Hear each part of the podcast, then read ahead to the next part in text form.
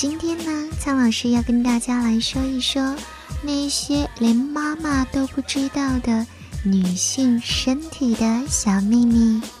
欢迎各位男性朋友认真学习聆听，以便你们更好的了解我们的身体。你们知道吗？在胚胎时期呢，生殖器官就会逐渐成熟了，最终呢，让一个小 baby 拥有了属于自己的性别。在胚胎大约发育十周的时候，如果 DNA 注定了这是一个男孩，那么他的鸡鸡和睾丸就会渐渐形成；如果是女孩的话，她的生殖器官就会成长为阴道了。而女性的阴道呢，其实也不是永远都那么美好的，因为有时它会面对妇科疾病的困扰，有时呢是一些让你没法表达的瘙痒，皮肤干燥、流汗，还有不太舒服的衣服，都会让女人的私处觉得瘙痒或者疼痛。不过苍老师要提醒各位，如果持续的时间超过一天，甚至有加重的现象，可就没那么简单了，有可能是细菌感染或者其他的疾病，要及时看医生了。而女人在排卵期时呢，荷尔蒙分泌会达到峰值，这个期间啊，女人的私处每天大概会有两勺的分泌物产生呢。这个高峰期啊，是由子宫决定的。分泌物会把子宫内老化细胞组织带出来，再形成新的，这就是子宫进行自我清洁的方式哟。而女人在非排卵期的时候，每天的分泌物只会有半勺左右。咱们再来说一下阴道的大小，我知道很多男士都对于自己生殖器的大小有一些担忧，生怕。太小或者太大，不能够让你的女伴觉得舒服。其实呢，影响倒不会太大了，因为阴道啊，真的是很神奇的，它会随着性欲的增高而变大。同样，它也可以找到一个合适的尺寸来包裹每一个不同男人的生殖器官。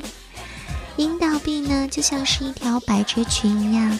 当性欲被激起的时候，这些褶皱就会被打开，让阴道的直径达到五厘米，甚至是七厘米。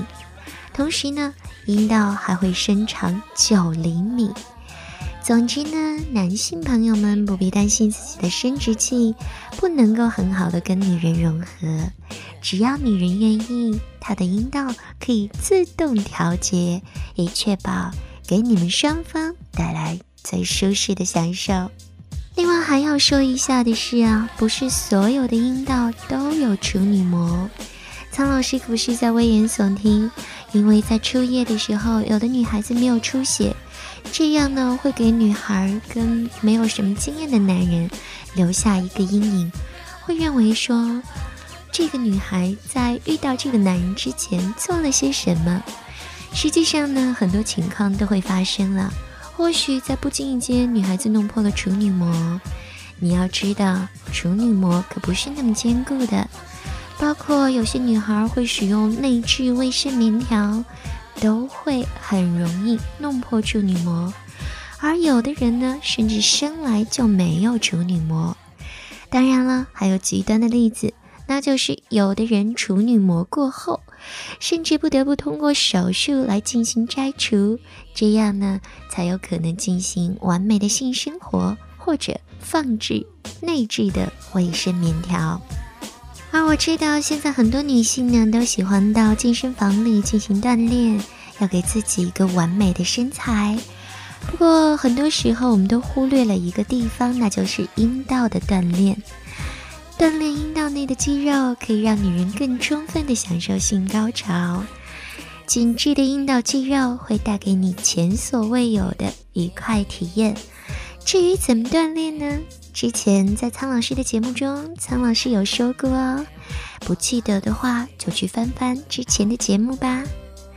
哦，对了，我还要告诉各位男性以及部分女性。不要以为天底下所有女人的阴唇都是一样的，就连胸部也没有完全对称的，不是吗？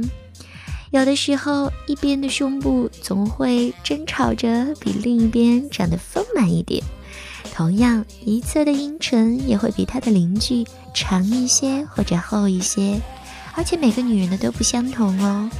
不管你们觉得这两片是怎么不协调，这都是非常正常的范围，长短、大小还有厚薄也不会影响到女人的健康以及性快感。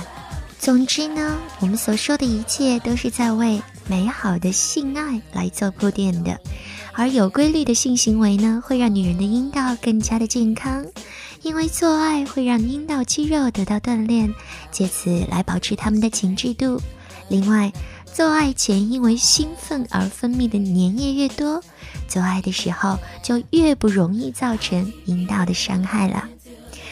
了解自己的身体以及对方的身体，无论是对于女人而言还是男人而言，都是有利无害的。它能够帮助我们更好的找到快乐的巅峰。跟着苍老师学做好情人，我们今天就说到这里。